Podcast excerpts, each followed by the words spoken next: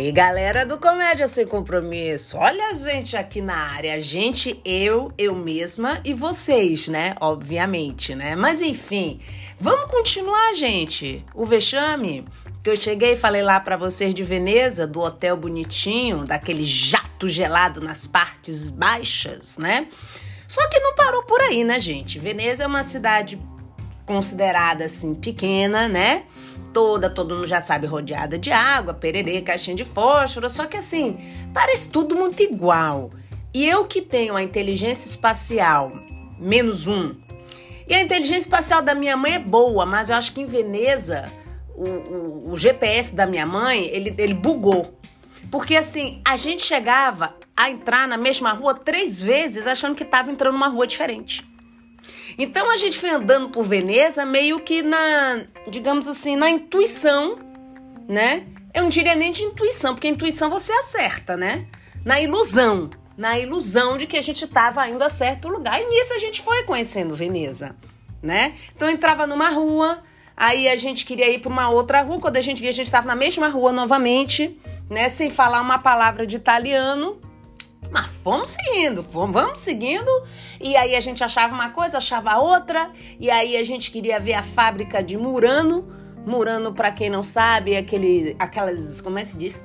São objetos de, de um vidro especial, não sei que eles fabricam em Veneza, que é uma coisa linda, que é caríssimo. Se você for na casa de alguém e tiver alguma coisa feita de Murano, pode dizer, é rico.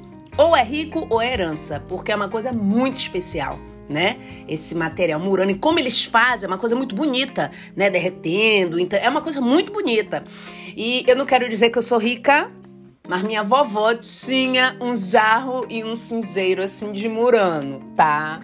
Que eu já nem sei mais onde tá, que pena. Senão eu teria aqui para mostrar, não, né? Mas sei lá, para provar para vocês, eu batia, fazia barulho, alguma coisa, mas enfim. E assim, o Murano é tão, é, é tão importante para eles que eu me lembro que uma vez eu entrei numa lojinha e tinha uma senhora italiana que vendia assim, umas lembrancinhas de Murano. E aqui ela, ela deixou escrito em inglês assim, gente: Made in Italy, not in China. Que ela quis deixar claro que era Murano de verdade, não falsificado. E aí, nisso, a gente entra numas lojas. Gente, Veneza tem o Carnaval de Veneza, que é um dos mais famosos do mundo, claro, não em termos de, de pagode, de samba, mas de beleza, das máscaras, das fantasias. Gente, tinham lojas de máscaras, assim, que você entrava, juro, você parecia que tinha mudado de, de época, entrava em outra dimensão. E e minha mãe com aquelas roupas simples, né? A gente ficava até como eu disse, meu Deus do céu, se a gente entrar, a mulher vai botar a gente para fora, vai achar que é trombadinha brasileira aqui em Veneza. Mas não, foram sempre, sempre muito simpáticos, mesmo sem eu falar nada de italiano, eles sem falar nada de português, a gente tentava, eu tentava o meu inglês, né? E eles com o inglês deles lá. E aí, gente, veio a hora do, do quê? Você vai a Veneza, você tem que fazer o famoso passeio de quê? De gôndola. Ah, aquela ali né? Para os casais, né? Para o que quer que seja, você tem que ir a Veneza, você tem que passear de gôndola. Só que é o seguinte, Maria Zélia, mamacita, minha mãe, ela, digamos que ela tem assim um medinho, para não dizer pânico, pavor, terror, de água né? Assim, ela começou a nadar muito mais tarde. Então, assim, ela tinha medo. Ela era daquela quando ela fazia hidroginástica, ela fazia hidroginástica grudada na beira da piscina com boia. E a professora dizia: Zélia, minha filha, vai pra tarde. Não, aqui tá bom. Ela fez aula de natação, aos poucos ela foi melhorando, mas ela não se sente muito segura. E lá em Veneza, eles davam duas opções pra gente. Eles diziam: olha, você pode fazer pelos canais né, internos dentro da cidade ou pelos canais abertos, né? Que você sai da cidade de Veneza, pode pegar, é como se fosse se encontrar com mar aberto, aquela coisa toda. Claro que a de cá queria era muita aventura, né? Com emoção e sem emoção. Com emoção, meu filho. Roberto Carlos. Emoção, emoção. Mas mamacita disse não eu quero aqui desse. Depender de minha mãe, gente, ela entrava na gôndola e saía. E para ela já tava bom. Eu digo, não, mas a gente não pode vir a Veneza. A gente não pode vir a Veneza sem passear de gondolar. E aí entramos nesta gôndola. Gente, eu não sei. Olha assim, ainda bem que não filmei tudo. A minha mãe, deixa eu dizer para vocês, assim, enquanto todo mundo tava sentado, tinha um casal até tomando champanhe, se distraindo, a minha mãe ela estava sentada no meio da gôndola, as mãos grudadas, uma em cada lado, sem olhar para o lado nem para o outro, sabe? Ela parecia aqueles figurantes do Titanic. Quando o Titanic tá afundando, que eles se seguravam com a vida na grade. Era mais ou menos assim que a minha mãe estava no passeio de gôndola. E eu assim tentando disfarçar, falei: "Olha, mãe, que é isso aqui?" Ela não olhava. Menina, e se a gôndola desse assim, uma levantada, o que é isso? Mãe, pelo amor de Deus, é água. A água mexe. E aí continuamos, e aí o gondoleiro lá, o italiano, vestido a caráter, aquela coisa, e olha para isso, olha isso. E ela ali, minha filha, que nem figurante de filme Titanic, parecendo que vai afundar. A qualquer momento minha mãe achava que a gôndola ia bater, a gente ia afundar. E ela dizia, meu Deus do céu, pra que tanta água? A cidade é toda debaixo d'água. Minha Nossa Senhora, como é que vive assim? Eu digo, mãe, é Veneza.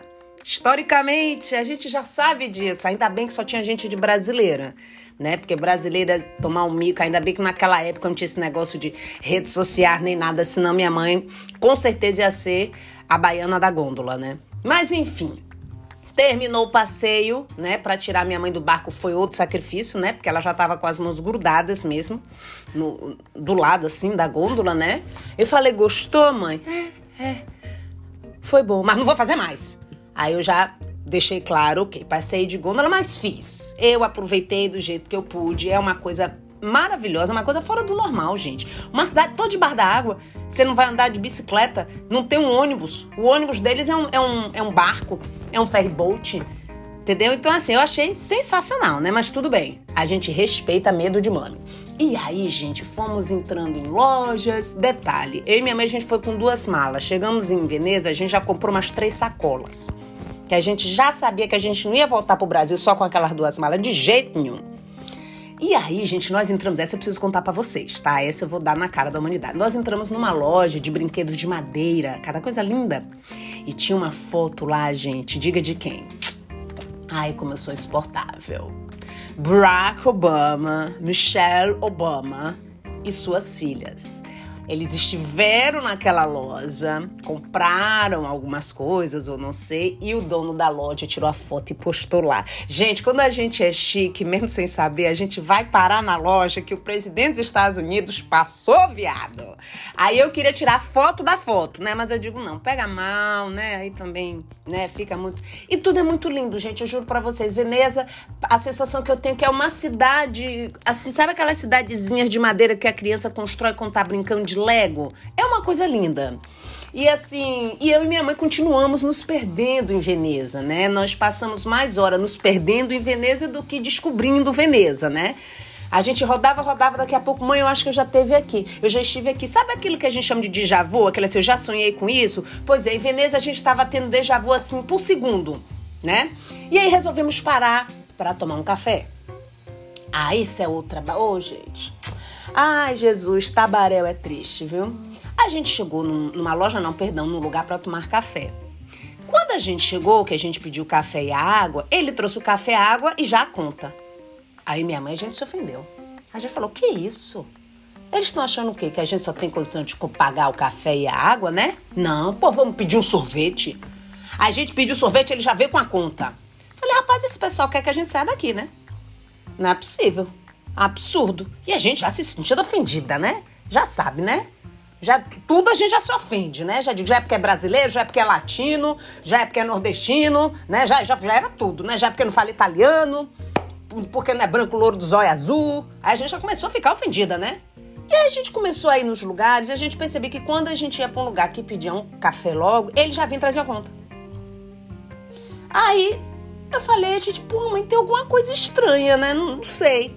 Depois, lá na frente, eu vou explicar para vocês o motivo disso. Algumas pessoas que foram já devem saber. Mas eu vou dizer para vocês, gente, melhor café que eu tomei na minha vida.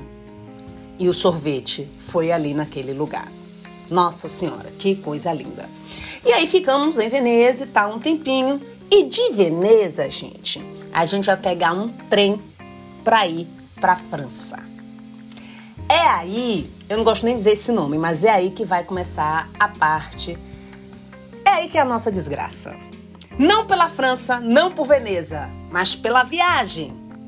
Pelo que aconteceu da gente sair de Veneza até a França. Mas isso vai ser no próximo episódio, porque eu disse, essa viagem, ela vai ter que ser em pedacinho, gente. Mas assim, quer que eu tiro de Veneza? Murano, comprei máscara, gente. Eu comprei aquelas máscaras de Veneza. Agora você pensa, eu vim 10 horas de avião com aquela máscara, eu não dormia para não machucar, para não quebrar a máscara, com aquela máscara no colo. Teve hora que eu deixei de comer, porque ia ter que abrir a zorra da, da, da bandejinha. Eu digo, não, vai amassar minha máscara, eu não vou comer. Entendeu? Então, assim, trouxe as máscaras, estão aqui até hoje, minhas máscaras de Venezas, belíssimas, entendeu? E foi, vim protegendo essas máscaras como quem vem protegendo, assim, um filho. Mas valeu a pena. Quem conhece Veneza deve estar tá sabendo do que eu estou falando. Quem não conhece, se puder um dia conhecer, vale muito a pena, né? É, eu acho que ela Piazza, não sei, aqui é a praça, né, de São Marco, a igreja. Ai, deixa eu só contar um pouquinho como pobre é pobre, né? A gente é uma miséria, eu digo pobre de espírito. Na igreja, gente, você pode entrar até um certo lugar. Passando dali, se você quiser, não sei, lá para cima, para a torre, você paga, né? É uma forma de manter o turismo, de manter a igreja. Aí eu e minha mãe, não, isso é um absurdo. Isso é um absurdo a gente pagar pra ir na casa do Senhor. Não, não vamos não. A gente olha daqui mesmo, reza por aqui mesmo e não vamos. Olha que miséria, gente.